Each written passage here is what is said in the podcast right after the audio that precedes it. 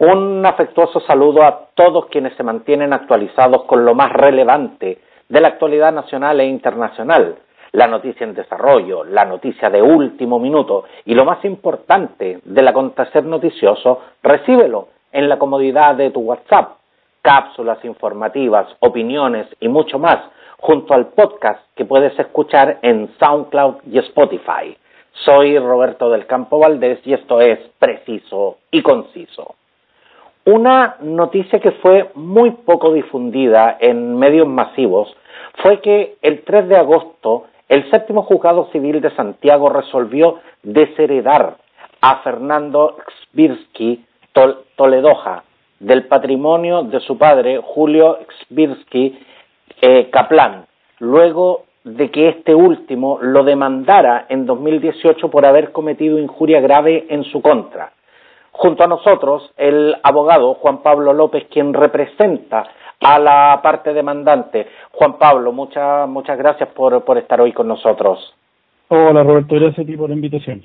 Espero, espero haber pronunciado correctamente los apellidos porque eh, son, son un poco complicados. Es eh, a quien tú representas es a don Julio Xvirsky Kaplan.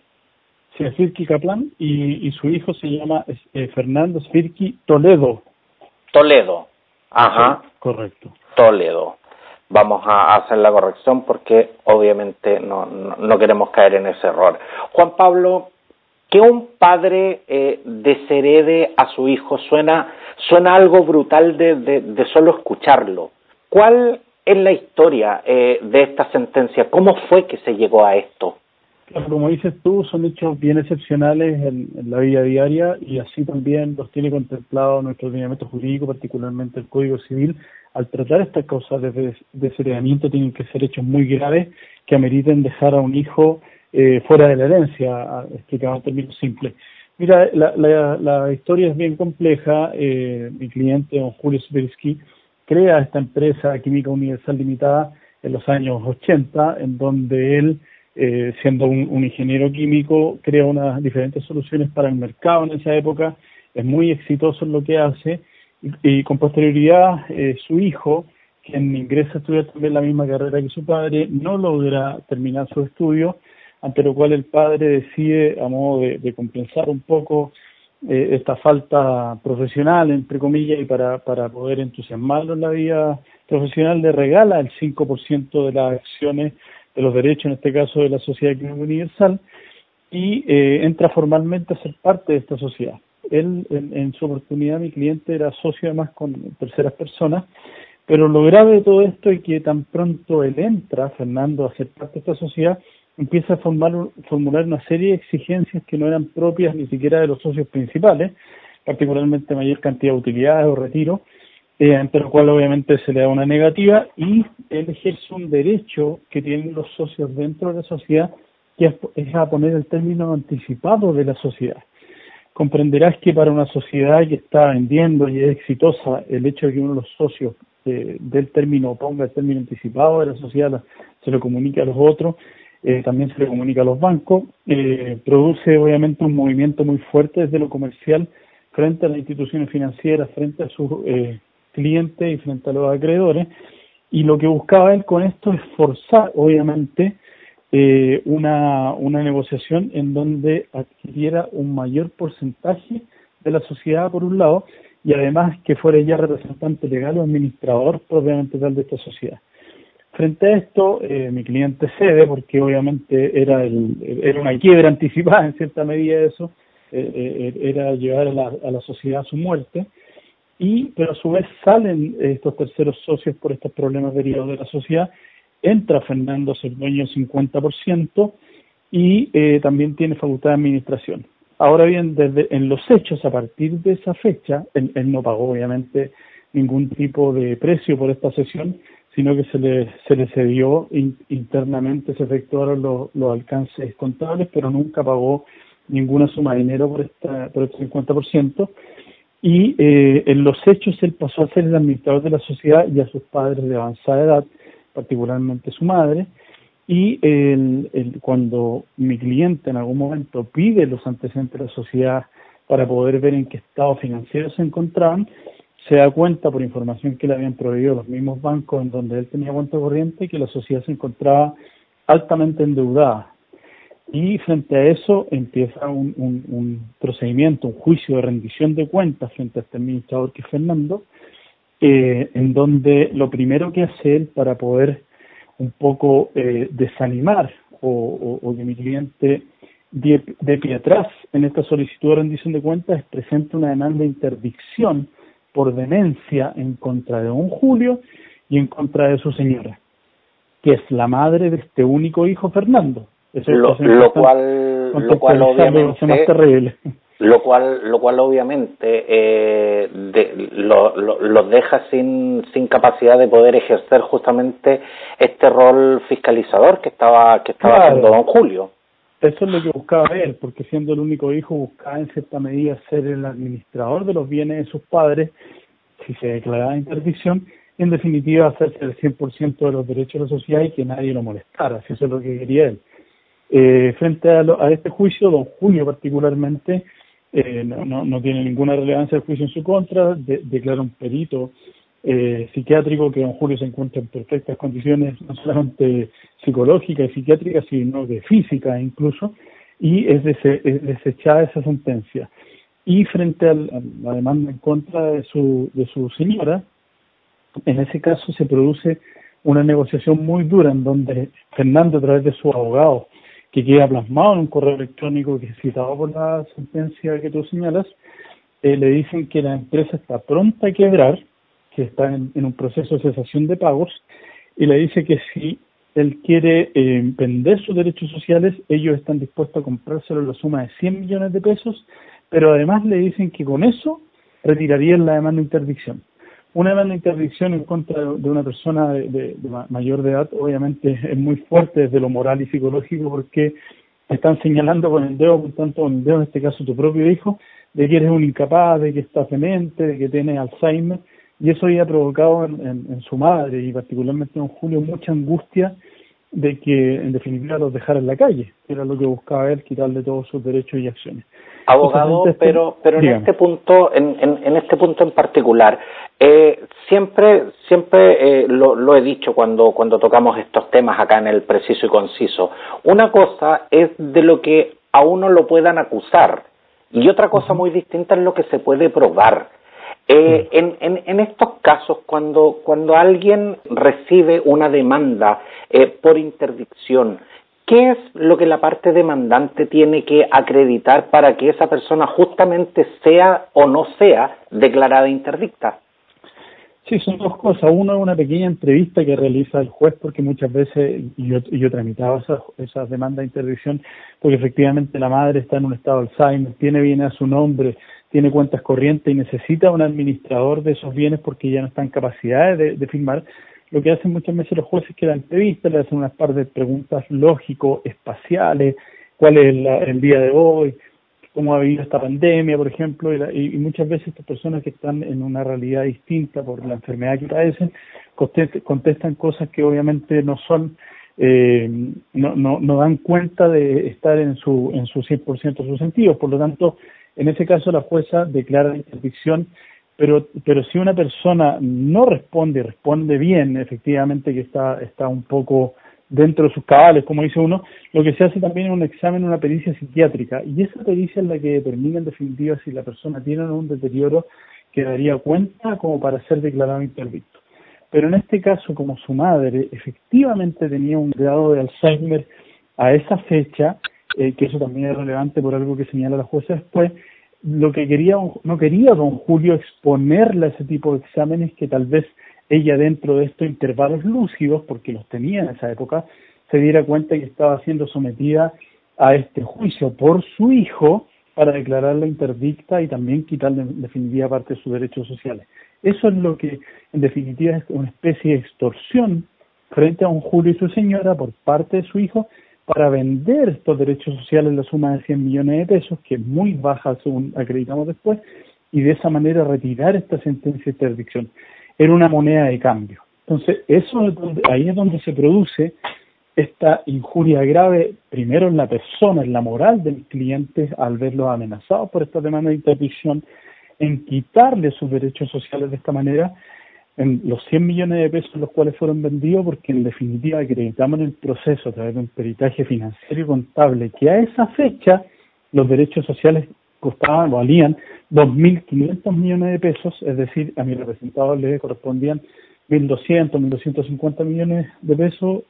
aproximadamente y en definitiva hay un perjuicio por 1.100 millones de pesos. Ese es el perjuicio que logramos acreditar y con eso la jueza recoge estos tres puntos, señala obviamente que hay un grave perjuicio en la honra, una, una, un agravio en la honra, una injuria, como señala la ley, en contra de mis representados, pero a su vez en contra de su patrimonio. Y es ahí donde declara efectivamente que eh, queda desheredado Fernando Svirsky de, de los, en este caso de los del patrimonio o de la herencia de don Julio, porque a la fecha no hemos podido demandar por, su madre, porque efectivamente se encuentra en tramitación ese juicio, no tiene capacidad para poder firmar un mandato, un mandato judicial, y estamos a la espera de la designación de un curador general para ella, quien puede otorgarnos el poder para perseguir primeramente esa demanda de cedimiento, ahora por, por su madre, y luego para poder recuperar los dineros que le corresponden pero abogado en este caso, eh, aun cuando ellos sean eh, los padres de Fernando, cuando todo esto eh, se supone que se, se, toma como un todo, eh, ¿estas causas van por caminos separados? Claro, claro, porque la, la herencia en definitiva es, es, personal, cada uno tiene un patrimonio y en este caso como la libertad de testar en Chile es limitada, si existen herederos forzosos, el cónyuge o los hijos, obviamente eh, yo tengo la obligación de asignarle a ellos al menos un 75% de la herencia, un 50% en definitiva si puedo, puedo eh, extenderlo si tengo hijo cónyuge, pero solamente tengo libertad en un 25%. Por lo tanto, si yo no logro acreditar la causal, y, y voy a hacer un ejercicio que puede sonar un poco duro, pero, pero, pero puede darse, en donde fallece eh, ella o mi representado, en este caso primero, estando el juicio pendiente, adquiere su cónyuge por estar ahí junto con su hijo en un porcentaje que es 50 y 50%, y si después fallece ella, sin haberse declarado este esta desheredamiento por parte de ella, en definitiva igual Fernando va a terminar adquiriendo el 100% de ambas herencias. Por lo tanto, es necesario así declararlo, y en el testamento se han hecho asignaciones a, a, a sobrinos y a terceros ajenos a Fernando para que él no pueda en definitiva eh, heredar, porque si no la ley como te digo, forzosamente me lleva en ese orden de prelación. El cónyuge y el hijo primero serían los herederos absolutos. Por lo tanto, si hay que demandar de esa forma, independientemente que podamos recuperar el patrimonio, si no se lleva a cabo esa demanda y querellas criminales que también iniciaremos en contra de él y contra su abogado y contador, eh, en, en, definitiva este juicio no va a servir de nada. Pero, pero justamente, eh, abogado, uno, uno siempre asocia eh, las herencias con grandes sumas de dinero o con gran cantidad o, valiosas propiedades. Pero esencialmente, ¿qué es una herencia? ¿Y, y, y somos todos potenciales herederos de algo, por ejemplo? Claro, o sea, mientras estamos vivos, en realidad tenemos la, tenemos otro estado civil, que es el de cónyuge, el de hijo, el de padre, y somos obviamente potenciales herederos, pero nadie sabe si yo voy a fallecer antes que mis padres o el, el orden natural de la vida va a ser que los, que los padres fallecen primero que los hijos. Eso es lo primero que, se, que hay que señalar. Y los bienes que, con, que comprenden en este caso la herencia es un conjunto, una universalidad que solamente puedo determinar al momento de la muerte de la persona, no antes. Antes, que también lo he escuchado muchas veces, hoy mi padre está vendiendo esto y me va a dejar sin herencia, ¿no? Si la herencia no es suya, mientras su padre esté vivo, él tiene libre disposición de sus bienes, puede hacer lo que quiera con eso. Obviamente, si está dilapidando bienes, hay otro tema de interdicción ahí que podría darse, pero yo no tengo derecho a esa herencia, eh, sino cuando él fallece, y esos bienes que estén en ese momento son los que me van a pertenecer como hijo, en conjunto si tengo más hermanos, o si está la madre o el padre vivo en ese momento. Pero, Entonces, pero de hecho, usted, usted justamente, Juan Pablo, lo, lo, lo, acaba de señalar, todos somos posibles herederos, pero uh -huh. ¿cuándo se pierde esa calidad o, o, o ese derecho? Claro, lo, lo, que existe acá son, las, en, en, definitiva, una especie de indignidades o causales de, de en donde la ley señala que hay una ofensa tan grave, al, en este caso al potencial eh, causante, que es quien deja la herencia al momento de fallecer, que él en vida, o bien cuando fallece, si lo dejó establecido en el testamento, puede heredar a alguno de sus eh, asignatarios legitimarios, en definitiva señala la ley. Porque señala eso, como la herencia es un premio, eso así está establecido en Chile, alguien fallece y obviamente queda el grado de dolor por la pérdida de esa persona, pero también hay un patrimonio que puede estar compuesto en este caso con, por cuantiosos terrenos, por sumas de dinero, por acciones, que ese heredero va a recibir, comillas, gratuitamente, una vez pagado el impuesto a la herencia, pero, pero es gratuito en definitiva la herencia. Entonces la ley señala que si alguien no se portó bien durante, en vida con este padre y con esta madre, eh, lo ofendió, lo dejó abandonado, en algún tipo de enfermedad o, como, como se llama la ley, cometió algún tipo de delito, una injuria grave, en este caso en contra de su persona y sus bienes, él tiene la posibilidad de seriarlo. Y para eso, obviamente, tengo que invocar una de las causales que señala la ley en el Código Civil, señalarlo en el testamento, pero además debo acreditarlo en un juicio y una sentencia tiene que así declarar, la, eh, en este caso, el desheredamiento. No es automático porque podrían darse problemas menores entre padres en un momento determinado eh, lleven a otro a tratar de desheredarlo, pero tiene que ser una causal grave y acreditada en juicio para poder así, en definitiva, establecerlo. Porque, de hecho, don Fernando Svirsky eh, Toledo ha sido desheredado, eso, eso ya, es, eh, ya, ya es una causa, ya es una causa resuelta, pero práctico significa que no tiene derecho a nada cuando su padre fallezca, porque la, la pregunta que me surge en este instante es ¿hasta dónde la ley puede darle derecho y hasta dónde se los quita. Claro, él, no tiene derecho hoy día, si, si, falleciese don Julio, no tiene derecho a heredarlo, a ningún tipo de bien, porque como te señalo, la herencia no está comprendida por una casa, por dinero eh, o por un auto, es, una universalidad jurídica, está todo dentro de, esta, de esto llamado herencia y es a todo eso de lo cual lo priva en este caso la sentencia por la causal invocada que es legal. Yo, nosotros la acreditamos, se dio razón de ella, la otra parte no pudo desacreditar aquello, y particularmente con un hecho duro, que es un peritaje externo por un perito judicial financiero que analizó los libros contables de la empresa y determinó eh, este grave engaño o estafa que sufrió mi cliente en más de 1.100 millones de pesos, unido al tema de la extorsión por, por obligarlo en definitiva a firmar para poder retirar esta demanda de interdicción. Entonces, eso como quedó acreditado, él no tiene derecho absolutamente a nada respecto a su padre y ahora lo que vamos a perseguir es lo mismo respecto a su madre. Juan Pablo, pero eh, en este caso, eh, aparte de, de Fernando Svirsky, ¿hay más herederos, hay más hijos en la familia? No, eso es un poco lo, lo, lo curioso de la situación, porque si él se hubiera comportado, y, y, y aquí es donde uno dice la avaricia del, del ser humano, en definitiva, se hubiera comportado como un hijo, no ejemplar, pero un hijo que hubiera estado preocupado de sus padres, hubiera dado asistencia económica o la utilidad de la empresa que correspondía, hubiera pagado lo que en definitiva tenía que pagar si él quería quedarse con la sociedad, porque además la sociedad eh, generaba los flujos para pagar, ni siquiera le iba a tener que sacar dinero de su bolsillo. Eh, no existen otros hijos, es hijo único, por lo tanto él necesariamente iba a ser el heredero universal de todos los derechos y bienes de sus padres. Tal vez un 25% podrían dejárselo una, a una sobrina o a alguien que ellos estimaran, pero al menos el 75% iba a ser de él. Porque en este caso, eh, si, si, hubiesen, si hubiesen existido, por ejemplo, dos hijos más, estoy hablando en el, en el supuesto, y don Fernando eh, ha sido desheredado, ¿Qué sucede con la parte que a él le corresponde? ¿Qué se hace con esa parte? ¿Se distribuye entre los demás herederos? Claro, ese 100% en vez de dividirse entre tres hermanos, eh, supongamos que no existe el cónyuge, se, divide por partes iguales, 33, 33, 33%, en ese caso los hermanos se van a llevar, se llevarían 50 y 50%. Si existe un cónyuge, la, la división es distinta, pero, pero en cualquier caso no se toma en cuenta o en consideración él, y eso queda anotado y registrado en el registro civil, por lo tanto, al momento de solicitar la posesión efectiva, bien sea en sede administrativa ante el mismo registro civil o si existe un testamento ante el juzgado civil, se acompaña este certificado que da cuenta de que esa persona en particular, si bien aparece como hijo, ha sido heredado, por lo tanto no debe ser considerado al momento de repartir los bienes del causante. Ahora, yo presenté esta noticia como, como insólita y casi, y casi como una rareza. Pero, pero ¿cuántos juicios como este pasan por, por los juzgados al año? Son muy pocos. De hecho, eh, de acuerdo a una estadística, al menos este año solamente dos causas